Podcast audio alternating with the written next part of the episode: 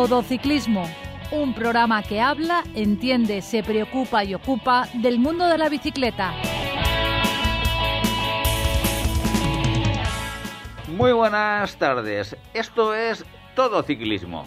Un programa que habla, entiende, se preocupa y ocupa del mundo de la bicicleta. Todo Ciclismo.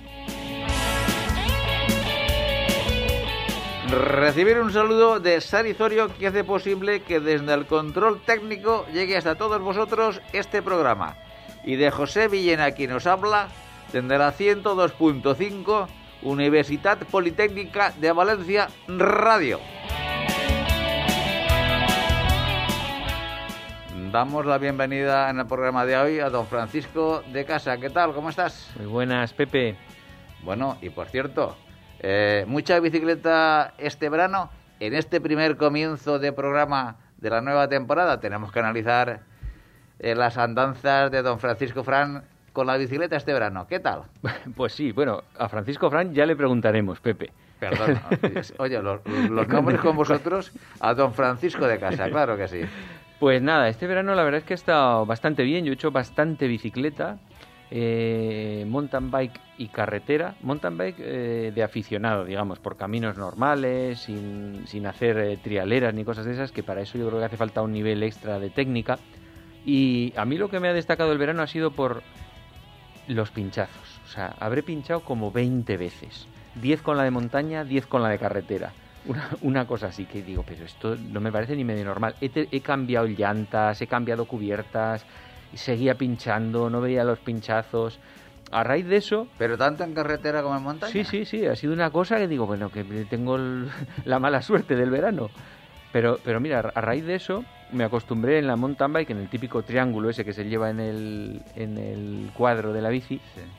a llevar, eh, no sé si conoces el inflador este que es un compresor de Xiaomi que es muy pequeño, que sí. es como un power bank que, sí. que, lo sueles llevar en el coche para hinchar. Sí, sí, sí. Pues ya lo llevaba ahí, obviamente. Y, para, y me pareció excelente el hinchar las ruedas con eso en vez de con la bomba, ¿eh? Me pareció una ¿Cuánto diferencia tiempo brutal. tardas en hinchar eh, una, una rueda con ese tipo de...? E, e, ese es lento. El, la verdad es que el de Xiaomi es bastante lento, pues tardará igual más, más de un minuto en hincharla, más de uno y más de dos seguramente. Pero a raíz de ver el de Xiaomi, no sé por qué, estuve mirando en internet y resulta que descubrí que hay unos compresores especiales, super mini, más pequeños mucho que el de Xiaomi, para bicicletas de carretera. Sí. Exacto. Eh, ¿Y, ¿Y, hasta qué presión puede alcanzar? Y ojo con el cacharro, que te hincha una rueda de 0 a 8 kilos sí. en 25 segundos. Ostras eso ya te empieza a tener buena pinta. Eso ¿eh? tiene una muy buena pinta. Oye, y necesito mucha información de esto, porque a mí personalmente me interesa bastante. A mí me pareció, digo, ostras, este cacharro interesa. Y tienen, he visto que hay como dos versiones. Una versión muy, muy, muy pequeña, que pesa 180 gramos, como pues como una bomba. Al sí. una bomba más los soportes te pesa eso y esa es capaz de inflarte dos veces la bici a 8 kilos, de 0 a 8 kilos. Muy bien. Ese pues está bien, está bien para llevar en la carretera, que al final más de dos veces es muy raro que pinches y si no ya no llevas ni cámaras ni llevas nada, o sea, que, que, te da igual. Y luego tienen otra versión que es un poco más grande, que pesa 380 gramos sí. y que esa te la hincha como siete veces y Ah. tiene incluso eh, me- medidor de presión a la que está hinchado. El otro no, el otro es hinchar y parar, digamos, a ojo.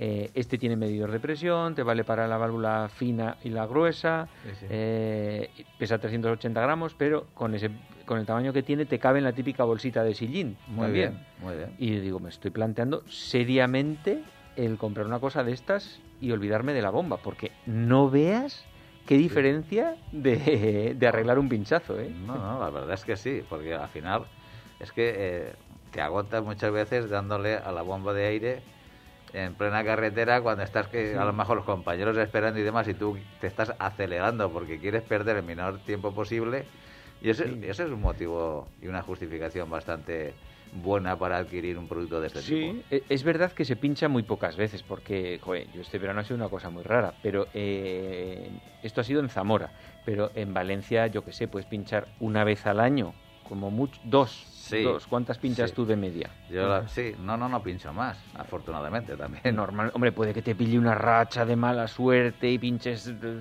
tres veces, o sea, pero es que Sí, yo creo que más que eso no pinchas casi seguro. Y de hecho, en una peña en la que sales 10, 15 o lo que sea, pues es raro que alguien pinche un fin de semana, no, no es lo Sí, habitual. sí. Antiguamente era raro no pinchar. Sí, Te pero estoy hablando de hace claro. 15, 20 años. Era raro que si salíamos 20, 30, eh, que alguno de, de nosotros no pinchara en cada salida. Mm, Sí, pero ahora es verdad que es, es- no Sí. es habitual. Igual pinchas una vez cada cuatro o cinco fines de semana alguien de la peña. Sí, sí, no se pincha Así muy es, poco. Pero, pero con un cacharrito de esto, lo malo que tienen estos chismes, ya hablaremos algún día más de ellos, es que son muy caros. Vale la versión pequeña 100 euros y la cara 170 euros. Son caros, pero son muy, muy cómodos. Depende de lo que se valore, claro. exacto. Pero bueno, es un producto más a tener en cuenta ahí. Y en cuanto a kilómetros, ¿has hecho muchos? Pues eh, no he hecho muchos porque hacía salidas rápidas. Cuando iba con la mountain bike siempre íbamos otro amigo y yo y hacíamos eh, pues una hora y media, dos horas máximo. Sí. Y cuando he ido con la de carretera he hecho como mucho una hora y cuarto. Que salir yo solo, una hora y cuarto y ya está. Más eh, una cosa rápida Sí. Y sin más. ¿Y tú qué? Bueno, pues el- mi experiencia este verano con la bicicleta ha sido mm, prácticamente casi diaria. Lo único es que han sido salidas más cortas. Al salir todos los días, pues bueno, uno ya no está en condiciones de rendir Hmm. todos los días en una- Es que a un nivel de exigencia importante, ¿no? Pero bueno, hacíamos a lo mejor eh, pues, eh, 60, 70 kilómetros por salida. ¿Con desnivel o no? Un, bueno, un desnivel no excesivo, 300, 400 metros. Sí, aproximadamente ahí, a excepción de que ya al final de verano, vamos a decir que hicimos la etapa reina, una etapa eh, que fueron exactamente 133 kilómetros Eso ya. y un desnivel de 1900 metros. Hombre, Esa ya era decir, bueno, pues vamos a afinarnos un poquito que ya, ya vamos, eh, vamos a, a cerrar la, la época estival y vamos a abrir ya la temporada de cicloturismo Pero ento- entonces sí que has venido con... Bueno, yo he venido con mejor forma que en la que me fui, pero tú también, ¿no? El, el problema eh, ya no es el estado de forma, sino que al estar de vacaciones te relajas en muchos, en muchos sentidos. Y en otros te relajas pues a la hora de comer, Bueno, a la hora, en fin, de salir alguna noche por ahí y tomar algún refresco y alguna cosita de estas, que luego cuando vienes a Valencia y te pones encima de la báscula, no me ha asustado mucho, pero un poquito te asustas. Con lo cual, y, y digo, y menos mal que he salido todos los días en bicicleta. sí. Porque, Sí, porque si no... si te coges un verano donde, en fin, te dedicas a otro tipo de actividades no tan deportivas, ¿cuántos kilos puede engordar uno? Hombre, el- el- la semana pasada ya empecé a ir a la piscina, eh, que volví del verano, y me encontré con uno con el que siempre eh, suelo cruzar allí, y me dijo que había cogido eh, de- desde mediados de julio hasta que ha vuelto Sí. ahora, a principios de septiembre, 10 kilos. 10 kilos. Eso es, eso es Le va a costar meses bajar eso. meses, meses. Pero es que eso es emplearse muy bien, muy bien. en- Eso, en- eso hay que ponerse en la mesa, ¿eh? Exacto. Pero, en fin, eh, yo afortunadamente creo que he controlado un poquito el tema del peso, pero claro, no estoy en las mismas condiciones que cuando me fui. Ni de forma. Pero ¿cuántos, cuántos kilos? Venga, queremos no, aquí... aproxima- aproximadamente habré que cogido un kilo cien, Ah, Eso no es nada, Pepe. como que no es nada. Es que eh, yo me noto mucho más volumen que peso. Ah, has perdido musculatura, o sea, no has aumentado tanto peso como perder musculatura Eh, más aumentar grasa. Claro, Mm. entonces el problema es eso, que vas, mm, vas cogiendo grasa y vas perdiendo masa muscular. Mm. Pero bueno, eso lo da el verano. Y ahora eh, tenemos que tener un plan de choque importante para ir eh, adquiriendo los hábitos normales y habituales. Aquí, los hábitos normales de almorzar tampoco te quitan mucho peso, ¿eh? Mira, pues te puedo decir una cosa. Saliendo eh, el último año con por el tema de la- del COVID-19 y demás, nunca me, me he sentado en los, en, las, en los bares para almorzar con todos los, los colegas, con todos los colegas de la peña ciclista. Me llevaba un plátano exclusivo. Yo desayunaba un poco fuerte en casa y luego, cuando parábamos en, en los bares, yo me tomaba un plátano, aparte de todo, por el tema personal de que tengo, eh, bueno, soy una persona de riesgo, y eh, sí que he notado que eh, haciendo eso a lo largo de todo este último año, he llegado a pesar lo mismo que pesaba cuando corría la quebrantahuesos de hace eh, o sea, en tu, 11, en tu 11 años. momento ideal, ¿no? Has estado... Estaba en mi momento ideal de cuando empecé este, este verano. Mm. Por eso, al coger un poquito, un kilo y pico y demás, no me preocupa mucho, pero la lástima es el sacrificio que me ha costado llegar al punto que estaba, perderlo porque, porque en fin, eh, somos débiles en, en, en la mesa. Hombre, pero, pero, pero es verdad que da, da, mucha rabia. Yo algunas navidades recuerdo hace años de coger 3, 4 kilos que luego me costaba 5 meses bajarlos y digo, es, es que ya Sí. no vuelvo a estar comiendo todo este montón de... Y además que cada vez te gusta menos el azúcar y los dulces, a mí por se- lo menos. Eso será, tío. Habla por ti, ¿no? claro. El vicio, es que el problema es que a lo mejor eh, en la, en la eh, bicicleta, sobre la bicicleta, no me esfuerzo tanto, pero encima de la mesa no hay quien me gane. en fin, eh, nuestra experiencia del verano eh, ha ido por estas líneas, pero vamos a retomar lo que es el programa en sí. Pasamos ya a hablar de las noticias que nos ha dejado el mundo de la bicicleta en estos últimos días. Automovilista. Modera tu velocidad al adelantar a un ciclista. Ciclista, recuerda, hay que ir siempre con los cinco sentidos encima de la bicicleta. No te olvides visitar nuestra web todociclismoradio.com. Don Francisco de Casa, ¿qué noticias son esas? Bueno, pues eh, ya sabéis que hace poco se ha disputado la Vuelta a España, eso lo vamos a dejar para el final de las noticias. Antes de eso, acaban de, de disputarse los eh, europeos, los campeonatos de Europa, y ha habido pues algunas sorpresas, ¿no? Como que Gana no haya ganado en crono. Sí, realmente es una sorpresa. Eso- eso- importante. Son la- la- las sorpresas que quedan ahí. Ha ganado Kung y, y, y Ebenepoel ha hecho bronce. En línea, Ebenepoel ha hecho plata. Eh, este tío está recuperado ya por fin otra vez, ¿eh? Afortunadamente para el ciclismo, así es. Y en, en línea ha sido Colbrelli el que le ha ganado a Ebenepoel, que se quejó un poco porque se ve que estuvo tirando él los últimos kilómetros, nadie le daba relevo y al final pues le hicieron el 3.14 Sí. el pi y, y se, y se lo llevaron. Eh, por parte española, eh, Ayuso consiguió el- la joya que tenemos en España, Ayuso consiguió el bronce, Pero en la categoría sub-23. sí, en la categoría sub-23, pero es que es donde tiene que estar. Sí, es donde tiene que estar. Lo que sucede es que hay otros con un poquito más de edad, no mucha más, pero que ya están ahí ganando eh, las joyas de la corona del, del ciclismo internacional, ¿no? Sí, hombre, ya sabemos que están los Van Aert, Van der Poel, Benepoel. Bueno, Benepoel es el más joven de todos, ¿no? Bueno, y Yo creo. Y Pogachar. Bueno, y Pogachar, sí. Aquí, es que esto ya parece que con 23 eres un abuelo. Sí, a este nivel sí, a este nivel sí.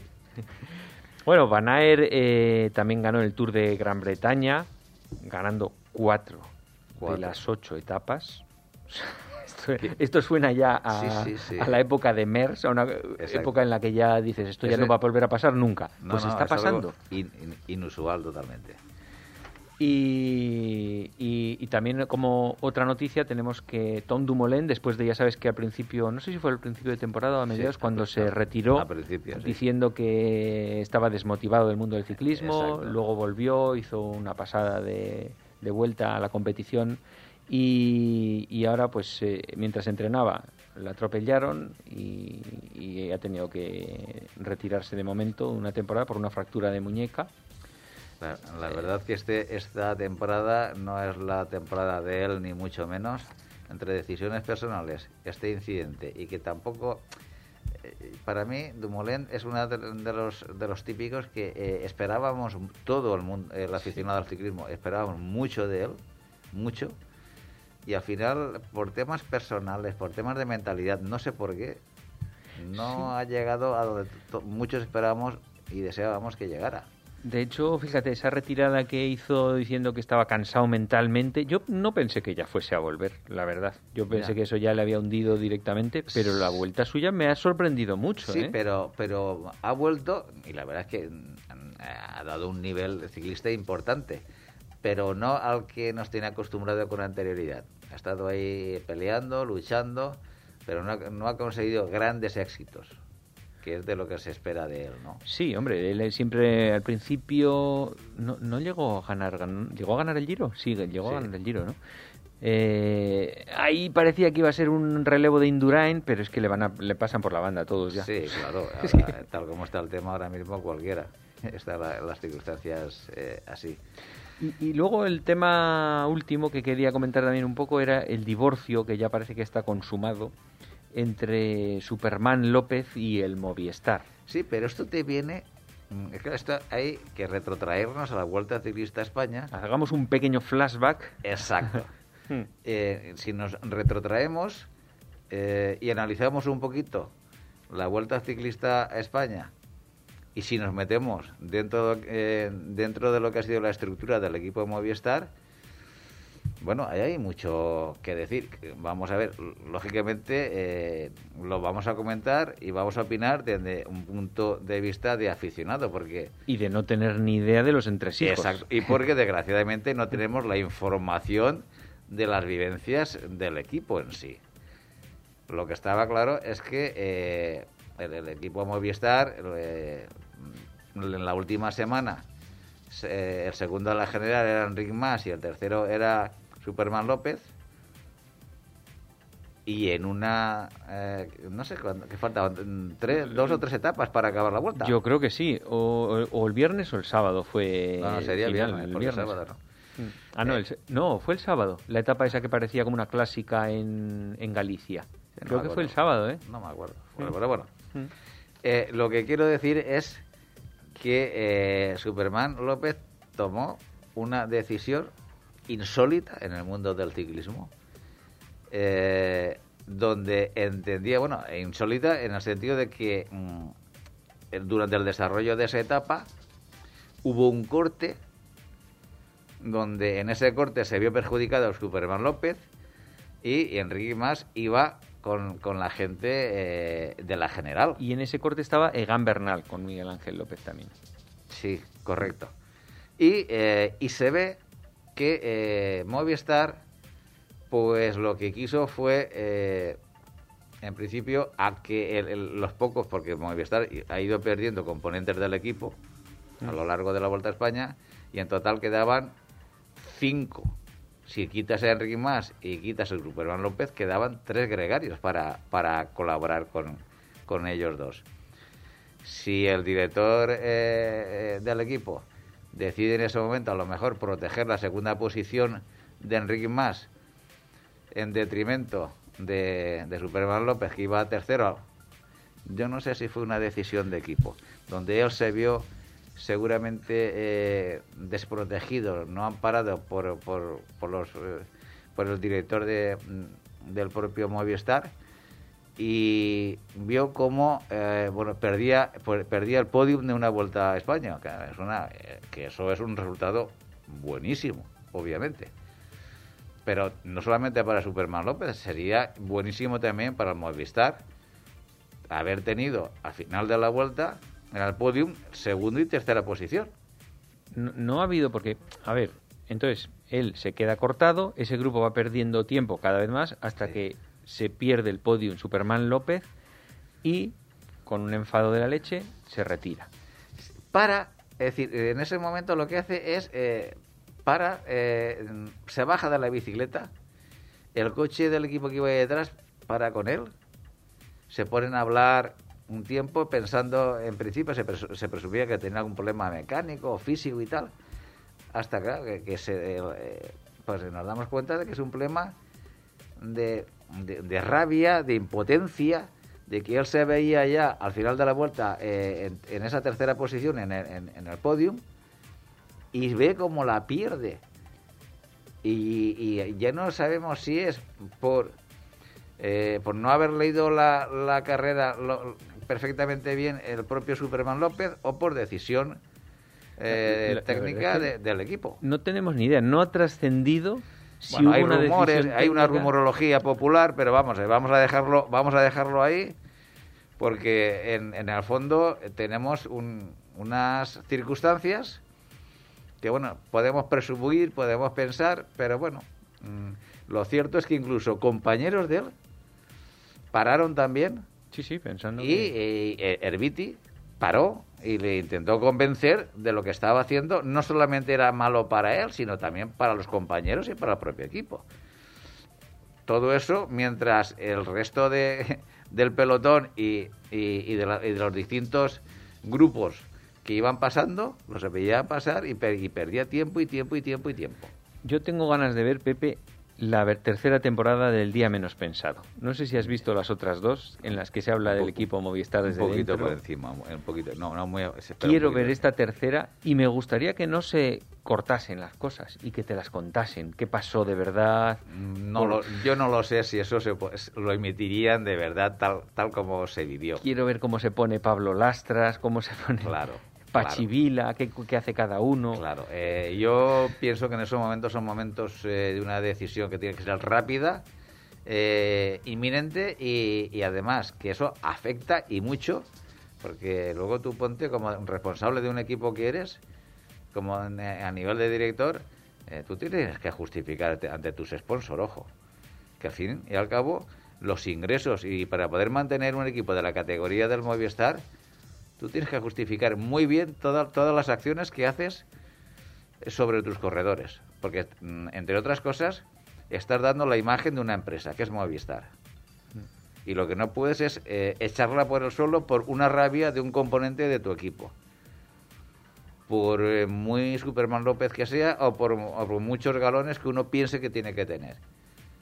Porque como el, el patrocinador diga que hasta aquí, llega llega hasta hasta ese punto el equipo. Con lo cual lo que estaba en ese momento Superman López para mí es perjudicando gravemente al sponsor gravemente al equipo gravemente a los compañeros y por supuesto a él eso es obvio. Desde luego al sponsor no le ha hecho ningún favor porque lo contrataron sin ser un super, super número uno por la imagen en Sudamérica para Movistar. Sí, eso, eso, y al final le, ha empeorado la imagen. O sea, le ha empeorado porque se ha puesto todo Colombia en contra de Movistar. Eh, es, sí, eh, pero en el fondo, eh, por una, una rabieta iba a decir de niño pequeño, no es de niño pequeño, porque perder un podium de una Vuelta a España no es una rabieta de un niño pequeño, ni mucho menos pero son circunstancias y donde el director deportivo en un momento dado y en un momento puntual tiene que tomar una decisión instantánea.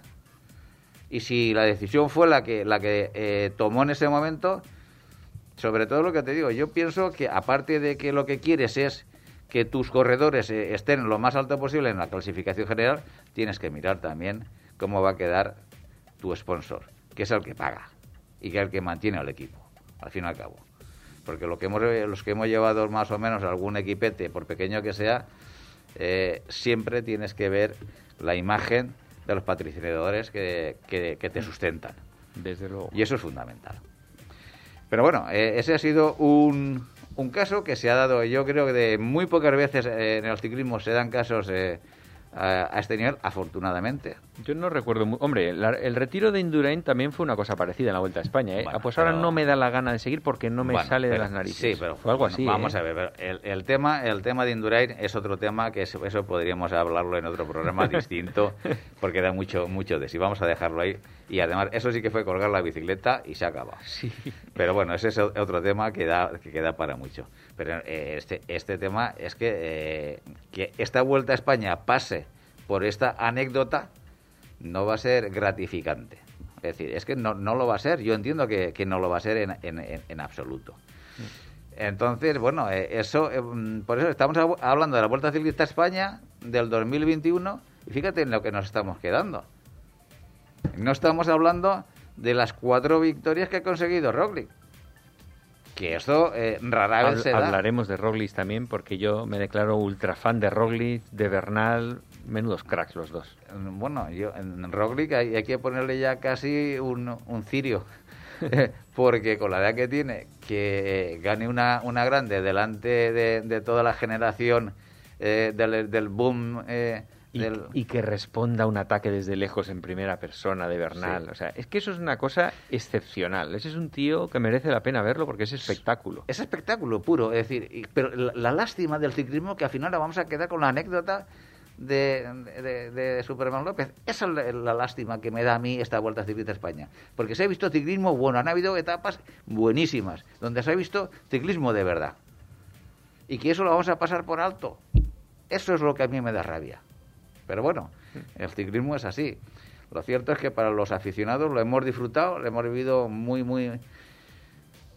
Eh, etapas eh, emocionantes de verdad, donde ha habido momentos te levantabas del, del, del, del, sillón viendo a ver si eh, por una vez eh, Enrique Mar le podía con, con Roglic, bueno, pero la, realidad es la realidad. Y esa imagen final de un tío como Roglic con garra, con ganas, que en la última curva de la última crono del último día que ya estaba arrasando, dice, pues yo le voy a pasar, y le pasa. Sí. eso es la imagen de un supercampeón. Eh, sí, vamos a ver, eh, para mí la diferencia, bueno, hay muchas diferencias entre Roglic y, y Enrique Mas, obviamente y entre otras, para mí, está en la, mentalidad. Eh, cuando tú hablas con ciclistas que compiten eh, casi todos los días y tú ves la mentalidad de unos y de otros, una cosa son las condiciones físicas, otra cosa es la mentalidad. Si sumas las, das, las dos cosas es cuando tienes al supercampeón. Exacto, ahí está el crack. Ese es el crack. Hmm. Otra cosa es que tú ves a, a ciclistas que, bueno, eh, que yo los he tenido en los equipos que, que, hemos llevado, y donde eh, ves unas condiciones físicas extraordinarias. Este, es que este tiene que barrer.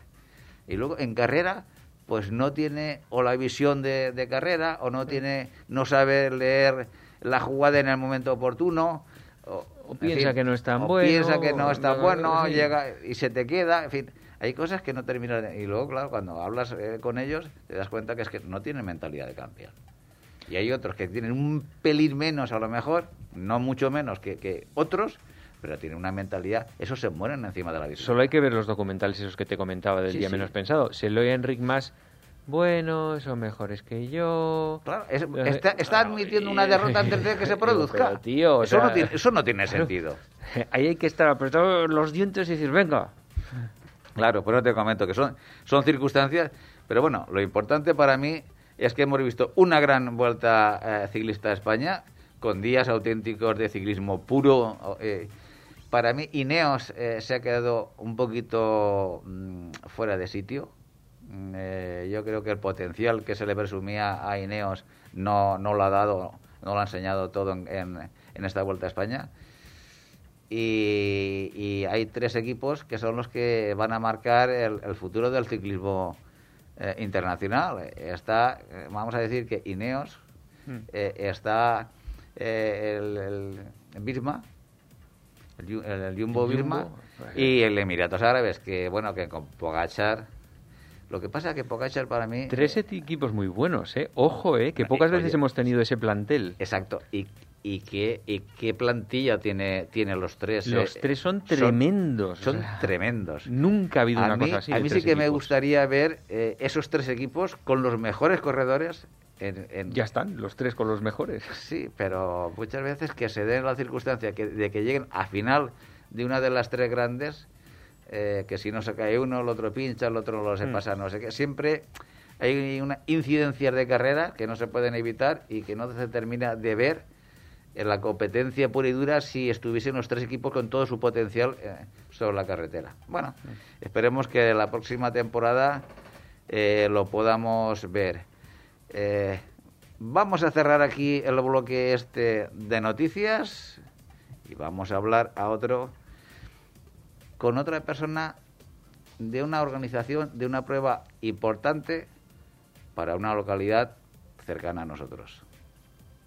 Automovilista. El claxon está bien si se usa como aviso, pero nunca para molestar. Ciclista. Usa siempre el casco que debe estar homologado y asegúrate de su correcta colocación. Síguenos en Twitter, arroba todociclismo UPV.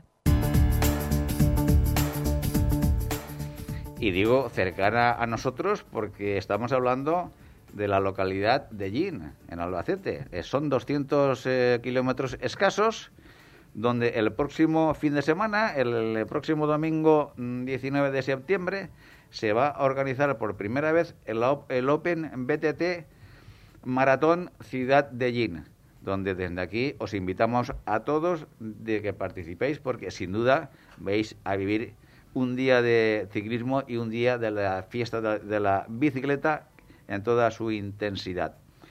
Y para ello tenemos al otro lado del hilo telefónico a Alberto López, miembro del equipo organizador de esta, de esta gran prueba ciclista. Alberto, buenas tardes. Buenas tardes, ¿qué tal? ¿Cómo estamos? Bueno, pues con ganas de hablar contigo y con ganas de que nos expliques primero eh, ¿cómo, eh, cómo nació la idea de organizar este primer Open BTT Maratón Ciudad de Gin. Bueno, pues yo creo que, que la idea de, hacer carreras no ya nos viene de, muchos años atrás, ya que BTT de bueno lo que es circuito de diputación es nuestra si no me equivoco vamos por la por la 13 edición entonces bueno ya ya somos ya tenemos experiencia ¿no? en organizar carreras, nos gusta mucho porque bueno, promovemos mucho el deporte, sobre todo pues eso a nivel local, a nivel de a nivel de los más pequeños, incluso de las de las categorías más adultas, ¿no? A partir de Master 60, que yo creo que es una motivación también para para todo el mundo. Entonces, pues bueno, como bien te digo, viene de, muchos años atrás y, este año, por tema de, de COVID, pues la, la Diputación no, no había hecho el circuito provincial del que formamos parte todos los años, hay que recordar que nosotros organizamos dos carreras anuales, una que es en el circuito que tenemos aquí de la Laguna de los Patos, que sería como un XCO, un circuito cerrado en el que se le dan varias vueltas, y luego la de la que tenemos normal de 40 kilómetros de distancia media maratón que, que entra dentro del circuito provincial Diputación de Albacete. Como decía, por temas de, de COVID, al final este año Diputación suspendió el circuito y bueno, pues hemos, hemos nos tiramos para adelante y hemos organizado, esta es la segunda prueba este año a nivel de, Open de Castilla-La Mancha, y organizamos una en mayo y esta es la, segunda, así que bueno, eh, la Salsero Open de Castilla-La Mancha son, este, en concreto es una distancia maratón más larga, así que pues bueno, no hay, no hay mucha, mucha inscripción porque la gente tiene que estar más preparada, pero sí que es cierto que, que bueno, al final la satisfacción que te queda es que la gente al final pueda disfrutar del deporte y sobre todo pues a nivel de dinero que tengamos una prueba aquí en casa. Eso es, eso es muy importante. Alberto, una pregunta antes de nada. Ya sabes que, bueno, muchos de nuestros oyentes oyen 50.000 siglas de mountain bike y, cada una de ellas significa un tipo de carrera diferente. ¿Maratón qué es exactamente? Pues mira, maratón alberga una distancia igual o superior a 60 kilómetros más o menos aproximadamente. Sería la definición, ¿vale? Cuando hablamos de maratón son distancias más bien largas. En nuestro en nuestro caso serían unos 73 kilómetros, pero bueno, las hay de hasta 100 kilómetros incluso, ¿vale? A partir de ahí ya sería ultramaratón, a partir de 100 o 110 ya sería distancia ultramaratón. Pero maratón partimos de entre 60, de, entre 70 a 70 kilómetros en adelante, hasta pero, 100 más o menos. Pero el circuito tiene que tener unas características especiales para llamarse maratón, es un circuito, no, no, para nada. es? No, no, no, para nada. Vamos a ver, lo que es circuito XCO es cuando son circuitos de 3 a 6 kilómetros aproximadamente y se le dan vueltas, que son estos típicos que vemos en la tele con obstáculos, que hay bajadas, hay saltos, hay zonas pedregosas, ese tipo de cosas sería lo que es circuito XCO. Vale. Entonces son varias vueltas, circuitos muy cortos, a lo mejor esas carreras duran una hora como mucho, pero sí que sí que son circuitos XCO, Open de, de XCO. Y ahora esto ya es maratón. Ya te digo, este en este caso nuestro será 73 kilómetros. Eh, por ejemplo, en Open de España hemos estado haciendo, yo concretamente, estos fines de semana atrás, ya hasta casi 100 kilómetros y con más desnivel. El desnivel sería igual y que, haya más montaña o menos, pero sí que tenga ese kilometraje. Se me ocurre a mí, Alberto, que eh, participan las mismas personas en XCO y en maratón, porque claro, en uno hace falta muchísima más técnica, en otro resistencia. No, normalmente no, correcto. Por lo menos si participan, no suelen, hombre, hay fuera de serie, ¿no? Como en todos sitios, pero pero no suelen participar la, el mismo tipo de personas o por lo menos quedar adelante el mismo tipo de personas. Como te digo, siempre hay hay incisos, ¿no? Hay gente que, que destaca en todos sitios, pero, pero normalmente son características distintas. Eh, a nivel más o menos profesional, ¿no? Más de nivel trabajador, la gente siempre prefiere lo que es una distancia media maratón, incluso maratón, pero claro, el circuito XCO es un circuito muy explosivo en el que vas agonizando desde el primer momento porque pasa todo muy rápido y al final disfrutas, como yo digo, luego, ¿no? Cuando ya llegas a meta, porque durante te da poco tiempo a disfrutar, pasa todo demasiado rápido, hay que estar muy concentrado y, y al final la gente, claro, que monta menos, que tiene menos tiempo por trabajo, pues no lo disfruta tanto. Entonces, sí que a nivel, como te digo, pues pues eso, no, no profesional, la gente elige siempre una distancia media maratón, hasta 40, 40 y algún kilómetro, que son tipo circuito de diputación provincial. Vale, o sea, XCO obviamente es como dices tú, necesitas un nivel físico mucho mayor porque tienes que estar al 100% todo el tiempo, o sea, es una pasada. sí, eso debe ser... Solo las, baja, las subidas, las bajadas, claro, porque, son, pruebas con una intensidad eh, total. Eso es. Oye, y, otra cosa, en los carteles, como por ejemplo el vuestro, la palabra open, ¿por qué una cosa se llama open? ¿Qué significa? Pues muy sencillo, mira, hay dos, dos modalidades, que está campeonato, en el que te lo juegas todo a una prueba un día, diríamos que es la importante, y Open es el, el, cúmulo de pruebas, es decir, un Open para ser campeón de Open de España o de Open de Castilla-La Mancha, de lo que sea, hay varias pruebas en la que el mejor de todas se saca la media y sería campeón, ¿vale? Y campeonato es todo a una prueba. Esa es la diferencia. Vale, vale. O sea que en, en un Open va a haber varias modalidades que en las que participan los mismos, Sí, no varias modalidades, varias pruebas. Varias dentro pruebas. de la misma modalidad, correcto. Bien, eh, Alberto, entonces volviendo un poquito a retomar el tema de la prueba que se va a desarrollar el próximo domingo 19 de septiembre, la hora de salida es a las 9 de la mañana. Correcto, a las 9. ¿En qué punto de Gines? Sería en el recinto ferial conocido por todos porque es también donde, donde se hace el mercadillo todas las semanas y bueno, junto a Policía Local y Nacional. Ahí saldríamos a las nueve. Eh, estoy viendo en, en la difusión que hacéis vosotros del, del, de, la, de la prueba que está eh, la maratón, como bien dices, de 73 kilómetros y con un desnivel de 1000 metros positivos y luego tenéis eh, 36 kilómetros de, para el, vamos a decir que el medio maratón. Sí, eso es. Vamos a ver. El medio maratón se hace para el siguiente tipo de personas, es decir, gente que, que no esté tan entrenada, gente que por lo que sea eh, no pueda aguantar eh, estar tres horas y pico, cuatro horas encima de la bicicleta, ¿no? Para ese tipo de personas, lo que hemos hecho, normalmente existe un recorrido corto, que es un recorrido más fácil, ¿vale? Como nuestro recorrido es muy ciclable y es asequible para todos, lo que hemos hecho es que eh, se le van a dar dos vueltas al circuito por tanto, los que realicen el recorrido corto van a poder disfrutar en su totalidad del circuito completo, solo una vuelta, pero van a poder disfrutar del recorrido completo. Y además, por normas federativas, eh, tanto junior como cadetes solo pueden dar una vuelta a este circuito.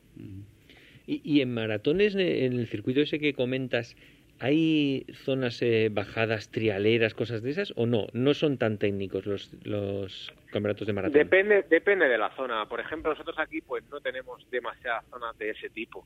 Pero claro, por ejemplo, la última del Open de Castilla-La Mancha es en Riopa, pleno, plena sierra, plena sierra, y claro, ahí sí que es cierto que las bajadas, eh, eh, porque sí, no es que sean peligrosas, pero sí que son de un nivel técnico ya medio alto ya hay que manejar bien la bici porque si no le toca bajarte y hacerla a pie. Entonces, claro, todo va a depender de la zona.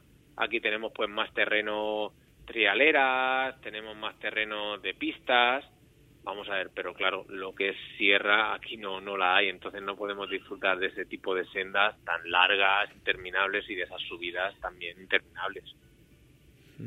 Y entonces, eh, bueno, viviendo con el problema que tenemos del COVID, eh, ¿Vais a adoptar algún tipo de medidas eh, específicas durante la prueba? Sí, por supuesto, como las medidas, aparte, igual que ya las adoptamos para el Open de, de XCO, es decir, todos los protocolos que estén vigentes ahora mismo en la actualidad. Por ejemplo, por ponerte algún ejemplo, pues todos los corredores y, por supuesto, personas de la organización y acompañantes tendrán que llevar mascarilla hasta la salida. Los corredores, o sea, los, acompañantes siempre y organización y, nosotros los corredores hasta justo antes de la salida.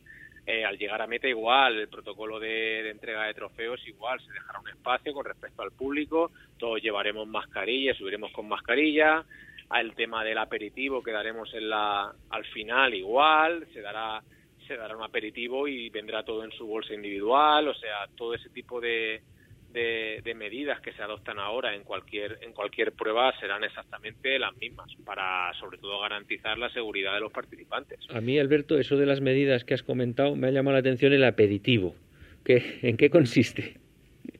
Sí, pues mira, por ejemplo, este año nuestra intención es eh, dar una torta de jamón, dar una empanadilla, dar una pieza de fruta y dar un refresco, ¿vale? Es algo que, bueno, eh, hacemos, no, no es que tengamos la obligación, ¿no? Pero nos apetece hacerlo, porque normalmente el habituamiento final, hombre, depende de dónde, ¿no? Pero suele ser, pues, un refresco, pero nosotros vamos a, ir un poco más allá y vamos a ofrecer también esa, ese, ese aperitivo para que los corredores, pues, al final puedan reponer un poco de fuerzas. Eh, y por el tema de, del COVID, Alberto, eh, ¿el número de inscripciones se reduce? Sí, correcto. Está en nuestro caso limitado a, a 300. Así que, pues bueno, también como pasábamos por el pueblo y... Eh, a 300 incluido, incluido la maratón como la media maratón. Sí, sí, en total. En, total, correcto. total, sí, sí, sí.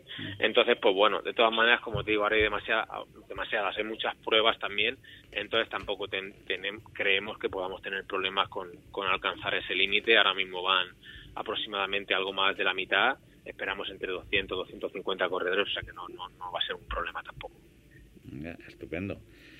Y la, verdad es que eh, en Medellín, ¿cuántas pruebas ciclistas eh, se organizan al año? Pues las que organizamos nosotros, las dos. Hacemos la de hasta ahora ha sido el, como te decía, la prueba de diputación y, y nuestra San Silvestre, que organizábamos en diciembre, y este año, como estaba suspendido y con el tema del COVID no dejaban organizar nada que no fuera federado, pues tenemos el XCO y la maratón de este año. De hecho, hemos sido la única ciudad así de, por lo menos de nuestra provincia, que ha organizado los dos, tanto de XCO como de maratón. ¿Y de carretera no os animáis a organizar ninguna prueba? Mira, te digo una cosa, si es difícil organizar algo de montaña en recinto cerrado, no quiero ni pensar. con la Guardia Civil, con toda la historia. eso, eso es brutal. Yo te digo que piden más papeles, como digo yo, y cuando te vas a comprar una finca es alucinante. O sea, el papeleo te lleva más de un mes. Es impresionante. De verdad, para hacer cualquier evento cuesta mucho. Aparte que tampoco el ayuntamiento pues se implica, nos ayuda en lo que puede, pero que tampoco nos dejarían organizar más, porque claro, hay, hay, pues ellos tienen sus protocolos, tanto de personal como de de gente, de policía y tal, y no, vamos, que no, no podríamos, aunque quisiéramos, organizar ninguna, ninguna prueba más. Pero, de todas formas, Pepe y, y, Alberto, yo, que yo salgo en carretera también como Pepe, pero yo te digo que eh, para ver es muchísimo mejor uno de mountain bike. Es que no hay color no, sí, como público. Eso sí, para, para, verlo sí, bajo, mi, punto de vista, porque en carretera es que no la ves, porque giras la cabeza y ya pasa todo. es que no hay color. esto, es un espectáculo, ¿no? Yo he ido a ver muchos de estos.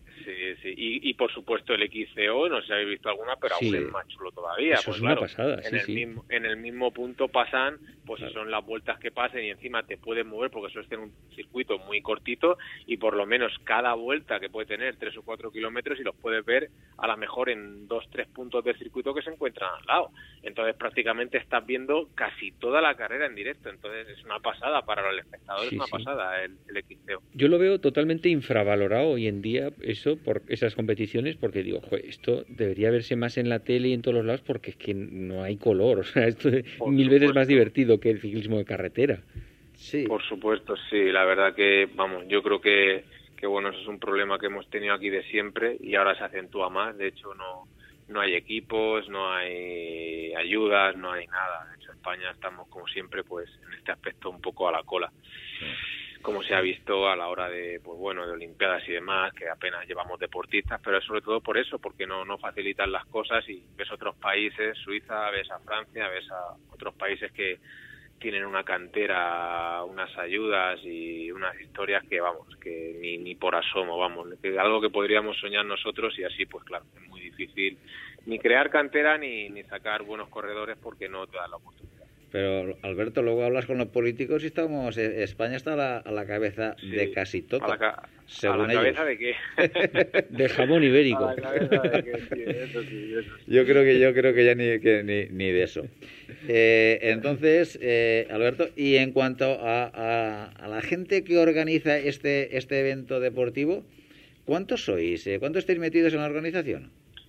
Vamos a ver, si te digo la verdad, real, real somos tres o cuatro, porque... pues tenéis un mérito... Y, y, horas dedicadas, Alberto. ¿Cuántas horas dedicadas te salen? Vamos a ver, mira, como, como lo hacemos porque nos gusta ni queremos pensarlo, pero son muchas horas. Yo creo que lo hacemos ya, mira, te digo la verdad, porque, por ejemplo, echando cuentas, claro, como hay tan poca inscripción ahora, con esto de las pruebas, tanto XCO por ser XCO y también las categorías inferiores o más pequeñas eran gratuitas y nos apuntaron ciento y poco y ahora vamos más o menos por el mismo sitio, o sea, te puedo decir que si no nos va a costar los dineros poco va a faltar. Entonces lo hacemos, mira, porque llevamos muchos años haciéndolo. Al final también, por supuesto, te da publicidad, ¿no? Como tienda, como equipo, que no vive de la publicidad, pero bueno, es algo que como que ya lo tenemos tan interiorizado no nos cuesta demasiado, porque mira, vamos a organizar la carrera, es como algo que ya llevamos haciendo muchos años. Si tuviera que organizar de nuevo con todo, vamos, muchas veces lo hemos hablado mi padre y yo, ni de coña, porque al final, a ver, en el equipo somos muchos, pero cada uno, por supuesto, tiene sus obligaciones. Cuando tenemos que a lo mejor limpiar, pues la mayoría gente no puede, ¿no? Tal. Vamos, al final el circuito la limpieza pues a cargo de mi padre y si nos puede ayudar mi hermano o mi cuñado o alguien así y luego en organización pues sí tenemos la suerte a mejor de contar con otras tres o cuatro personas que son las más involucradas y que más nos echan una mano. Pero como te digo es muy complicado porque la gente que quiere a lo mejor no puede cuando nosotros podemos y la mayoría de gente pues no puede porque claro y tampoco tienen obligación pero que lleva lleva mucha historia, la verdad que sí. La verdad es que, mira, eh, tenéis, tenéis un mérito impresionante. Y te digo una cosa, eh, para mí, ahora afortunadamente estamos haciendo difusión de esta prueba ciclista en, un pueblo de España, eh, con bueno con unos tres o cuatro, cinco como mucho personas que se están dejando a la vida porque esta prueba salga adelante, una ilusión tremenda y desgraciadamente esto no sale en los medios de comunicación. Y esto es el ciclismo, este es el ciclismo base. Esto es lo que los políticos no quieren ver. Esto es lo que los políticos no quieren arropar. Esto es lo que los políticos no quieren impulsar.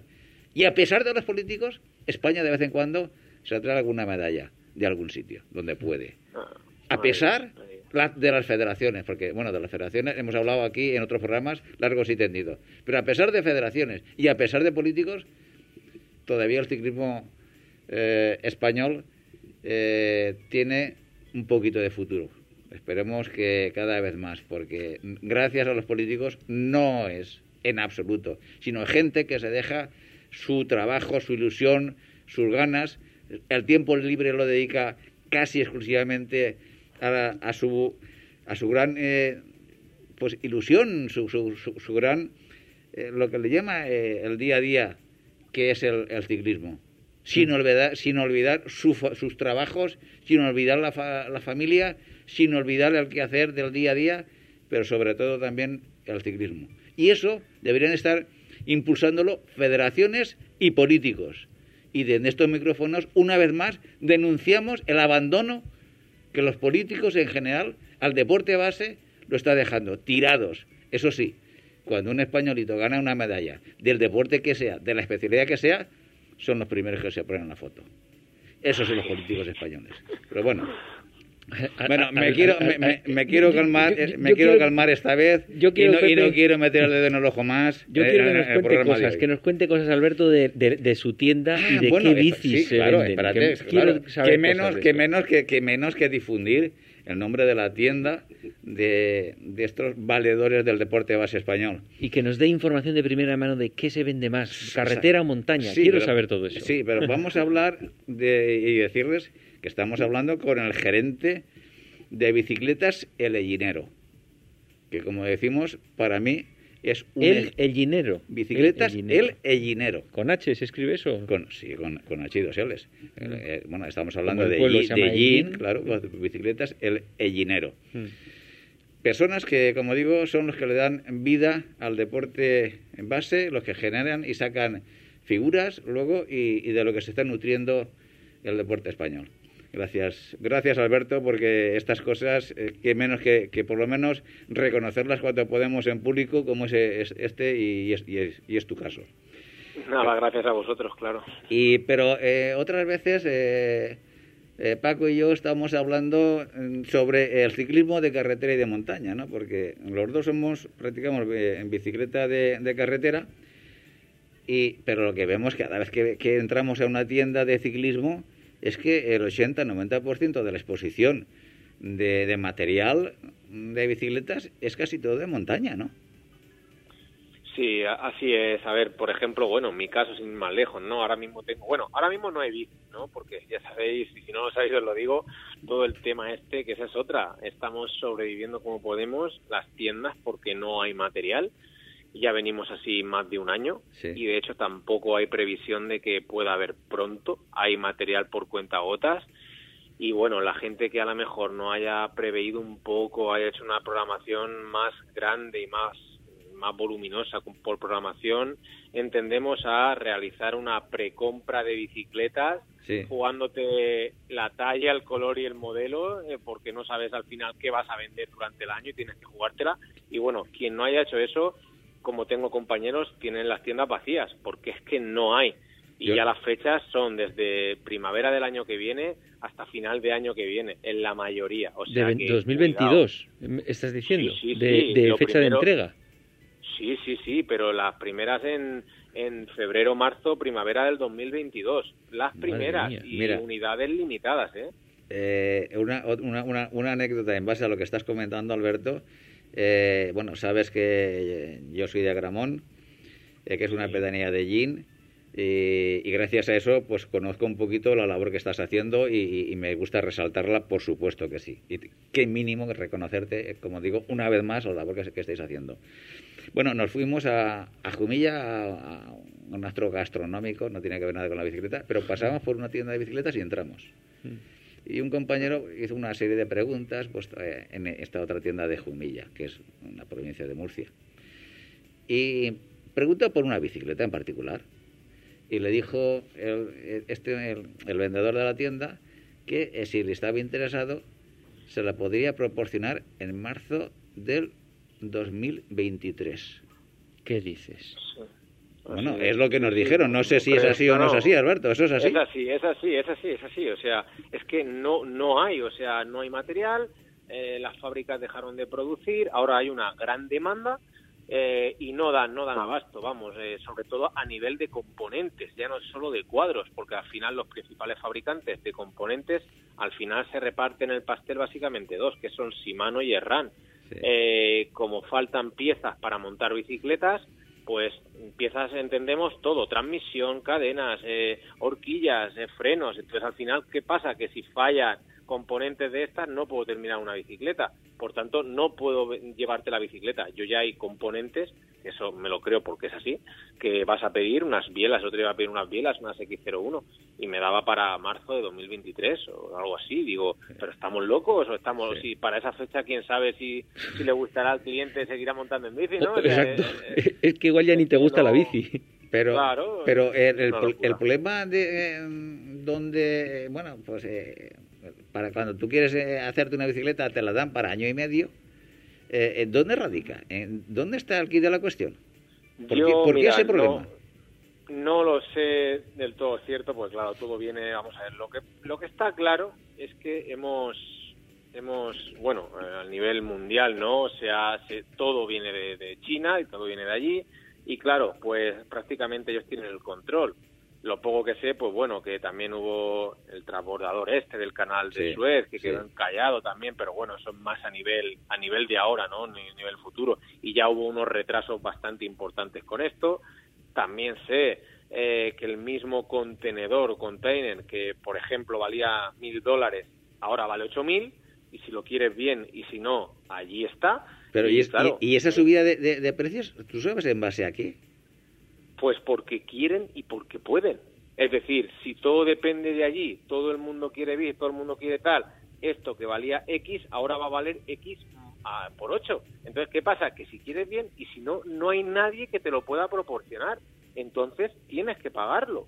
Entonces, yo creo que, ya te digo, de este tema no entiendo, ¿eh? Puede venir alguien y me diga, pues mira, no es así. Pero de acuerdo a mi entender y a lo que yo creo, creo que sobre todo tienen demasiado por en ese aspecto y claro, al no tener sedes centrales en Europa o, Estados Unidos, más a nivel eh, mundial sobre todo, el que manda es allí, ¿no? China, Taiwán, son las principales fábricas. Entonces, claro, yo creo que en ese aspecto ahora mismo, con la que está cayendo, en tema de aduanas, de historia, toda la historia, todos los protocolos, claro, se están aprovechando de, de eso. Entonces, claro, eh, tenemos un problema. Tenemos un problema porque digo yo, y muchas veces me río, pero digo, ¿qué vamos a vender? ¿Churros? ¿Vamos a...? ¿Qué, qué hacemos mientras tanto que cada mes hay que seguir pagando? Claro. Pero, Pero- claro, Sí, sí, sí, no, la verdad es que... Sí, yo, yo antes podía decir, tú venías aquí y decías, mira, eh, quiero esta bicicleta tal, y tenías tres modelos para elegir, eh, tallas las que quieras y tres colores de cada modelo. O sea, ahora vienes, si tengo bici, bien, pero es que si no tengo, esta es la que tengo, esta es la talla que tengo y este es el color que quiero. Pídeme otra, no, no puedo. Mira, sin ir más lejos, yo por ejemplo he hecho la programación de una de mis marcas, Premium, que es Scott, Sí. y he tenido que pedir en dos semanas, en junio, por adelantado lo que iba a vender en todo el año. O sea, nada que no haya pre-reservado voy a poder tener y tampoco me garantizan que lo que haya pre-reservado pueda tenerlo. Y, y O eso sea, es americano, na- ¿no? a- Sí, sí, na- na- nadie puede venir a pedirme algo que yo no haya pedido porque no se va a poder servir hasta 2023, ni más ni menos. O sea, es que es alucinante y, y- y difícil trabajar así. Y, Es y- difícil. y- y digo yo, y en estas circu- circunstancias, ¿hasta cuándo vamos a estar así? ¿El mercado esto no, no, no va a reventar por yo algún no. sitio?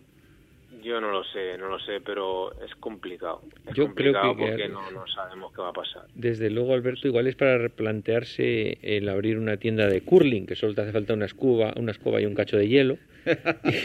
Sí, no, se puede ir está, tirando. está claro que, vamos, no creo que nadie que tengamos tienda y nos dijeran ahora mismo de abrir una, abriríamos, sin lugar a dudas, porque cada vez las condiciones son más difíciles, son inversiones muy grandes, una bicicleta es, una, es un componente muy caro, que nada más que tener unas cuantas entiende que hace una gran inversión y además trabajar en ese tipo de condiciones pues no es lo más fácil. Ya, pero bueno, yo lo, que también pienso, Alberto, es que eh, ante la, la, la- la realidad de- del mercado, eh, las pocas bicicletas que podéis disponer se vendrán rápidamente.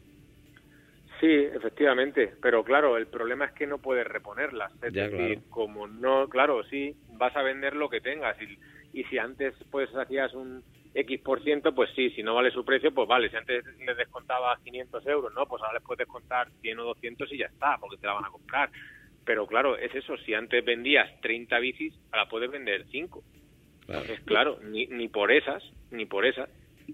Y lo que decíamos que te- de tus datos estadísticos, mountain bike o carretera.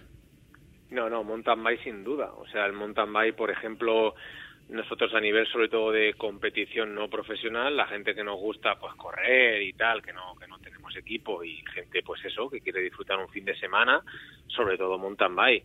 De hecho, carretera, pues sí que es cierto que todos los nosotros, ¿no? Los que montamos en bici tenemos o la mayoría tiene una bici de carretera, pero suele ser una bicicleta pues más sencillita o que te la compras una vez si eres caprichoso será una bicicleta mejorcita, pero te la compras una vez y como no sufre porque va por carretera, al final la puedes tener 5, 6, 8, 10 años que, que va a estar igual, ¿no? La bicicleta que realmente pues se rompe un poquito más o tiene más mantenimiento es la bicicleta de montaña. Sí, sí. Y, y en cuanto eh, el último dato mm, que más o menos tú observas en, tu tienda a la hora de vender, eh, la parte eh, de bicicletas eléctricas está en, en auge. Mm, No es que esté en auge, bueno, sí, sí está en auge, pero ya, o sea, sí, lo plantearía como que ya no es el no es el presente, o sea, ya la mitad de lo que podemos vender y si no la mitad casi es eléctrico. O sea, es algo que ya ha llegado para quedarse y de hace tiempo, ¿vale? Pero algo el, que el- sobre- el perfil, el perfil del, del cliente que compra la bicicleta eléctrica, ¿qué tipo de perfil es? ¿Es una persona mayor, joven, eh, que compite? No, que no- mira, cada, cada vez el perfil es más neutro. Es decir, antes se creía que era para el que no podía pedalear, Sí. más de 70 años, 60 años, no, que no, no, no, para nada, para nada. Ya se ha visto como eh, gente profesional Sí. eh, la, la utilizas para reconocer circuitos o, o simplemente mejorar la técnica. Es decir, yo mismo digo, el día que, que pueda disponer no y tenga pasta para echarme una, será mi, mi, mi tercera bicicleta, porque al final, a ver, tan sencillo te lo voy a poner como esto. Eh, nosotros, pues cuando entrenamos para hacer alguna carga, tienes días fuertes, que son días de series, que tienes que esforzarte más, y otros días suaves, de transición. Días de transición a lo mejor te salen en una hora, hora y media, pues veintitantos, treinta kilómetros, y vas suave porque estás recuperando. Pues ese día, si tú te lo vas con una eléctrica, en vez de hacer 30 harías 50, te cansarías lo mismo, pero podrías disfrutar más, porque claro, llegarías a más sitios, harías más sendas, más trialidad, es decir, disfruto más. Entonces al final no es tanto como para que no pueda pedalear, no, al revés, sería para disfrutar de la bici. Eso a nivel de gente, eh, gente joven y a nivel de, adultos, pues es que es brutal. Eh, por ejemplo, mi padre que que me acompaña en algunos entrenamientos, pues le permite eso, ¿no? Disfrutar del deporte, pues conmigo, de irse con gente que está más entrenada y al final es que sufres lo que quieras sufrir. Porque como tienes varios modos, al final he salido con mi padre y al final hemos sacado casi las mismas pulsaciones porque al final se tiene que forzar igual, no es una moto, te asiste cuando tú das la pedalada y para arriba hay que dar a los pedales igualmente. Entonces, al final, por eso cuando la gente prueba, el que aún tiene en la cabeza que eso es de personas mayores y tal, le cambia el chip porque realmente no, no es así y la verdad que se disfruta un disparate con una bicicleta eléctrica. Me alegra mucho que, hayas dicho estas palabras porque todavía eh, está el ciclista, vamos a decir, rancio, sea joven o, mayor, me, me refiero en cuanto a mentalidad y entiende que la bicicleta eléctrica es eh, una moto que eso es, debe que estar penalizado, incluso socialmente, ya no digo por federación en historia, sino incluso socialmente, que es un vehículo eh, mal visto cuando sales con una grupeta eh, que uno lleva en una bicicleta eléctrica. Todavía queda bastantes compañeros que te ven como un bicho raro cuando tú vas con una bicicleta eléctrica. Por eso te digo, te Mira, yo, yo, les diría, les diría, perdona que te corte, que vamos, eh, cada uno pensamos lo que pensamos y tenemos una forma de pensar y unas ideas pero lo, lo, único que les diría es que la prueben, de verdad. que la prueben, o sea, solo que la solo que la prueben, porque van a, yo creo que cambiarán su manera de pensar. Totalmente de acuerdo contigo. Bueno, Alberto, nos hemos quedado sin tiempo. Te agradezco enormemente el tiempo que nos has dedicado. Sobre todo te agradezco una vez más el esfuerzo personal tuyo y de tu familia que le estáis dedicando al ciclismo base eh, y ahora sí que eh, me gustaría decir a nuestros oyentes que estamos hablando con él, es subcampeón de España de BTT de maratón Master 30, que a pesar de organizar carreras, a pesar de llevar, ser gerente de una tienda ciclista, es subcampeón de España. Eso es un ejemplo de persona, es un ejemplo de vida y te agradecemos, Alberto, el esfuerzo que estás haciendo por nuestro deporte, por el ciclismo en general y sobre todo porque eh, a pesar de políticos y gente similar, España necesita de personas como vosotros. Estamos en vuestras manos, Alberto. Un fuerte abrazo y los mayores éxitos para ti y tu familia. Nada, muchas gracias a vosotros. La verdad que, es un placer. Ya hemos hablado alguna otra vez y, es un placer hablar con vosotros, poder hacer la entrevista. Así que nada, pues seguiremos hablando y nos seguiremos viendo. Claro que sí. En breve hablaremos contigo para que nos cuentes ese subcampeón, eh, ese subcampeonato de España, cómo lo lograste y con ganas de difundir todo lo que es el deporte que se vive con auténtica ilusión y ganas. Claro que sí. Un fuerte eh, abrazo, Alberto. Hasta la próxima. Un abrazo a vosotros. Bueno, pues hasta aquí el programa de hoy. Eh, don Francisco de casa, esta vez lo he dicho bien. Exacto. Nos vemos, nos escuchamos eh, la próxima semana. Exacto, buen inicio y hasta la semana que viene, Pepe. Y a todos vosotros os esperamos el próximo lunes a partir de las seis y media de la tarde y los jueves a partir de las doce del mediodía. Seré felices.